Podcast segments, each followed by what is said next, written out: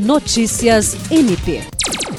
O Comitê Interinstitucional de Recuperação de Ativos, CIRA, no qual faz parte o Ministério Público do Estado do Acre, a Procuradoria-Geral do Estado, a Polícia Civil do Estado do Acre e a Secretaria de Estado da Fazenda apresentou durante reunião de trabalho na Procuradoria-Geral do Ministério Público do Estado do Acre os resultados recentes de uma operação que recuperou mais de 8 milhões em tributos sonegados ao fisco estadual.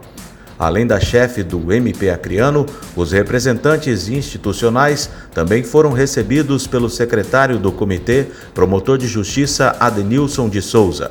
O CIRA atua no combate aos crimes de evasão fiscal, lavagem de dinheiro e outros lícitos contra a ordem tributária e econômica no estado do Acre.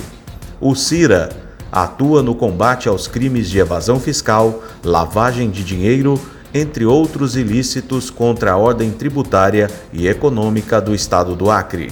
Desde a sua criação em 2018, o comitê já arrecadou mais de 12 milhões de reais aos cofres públicos.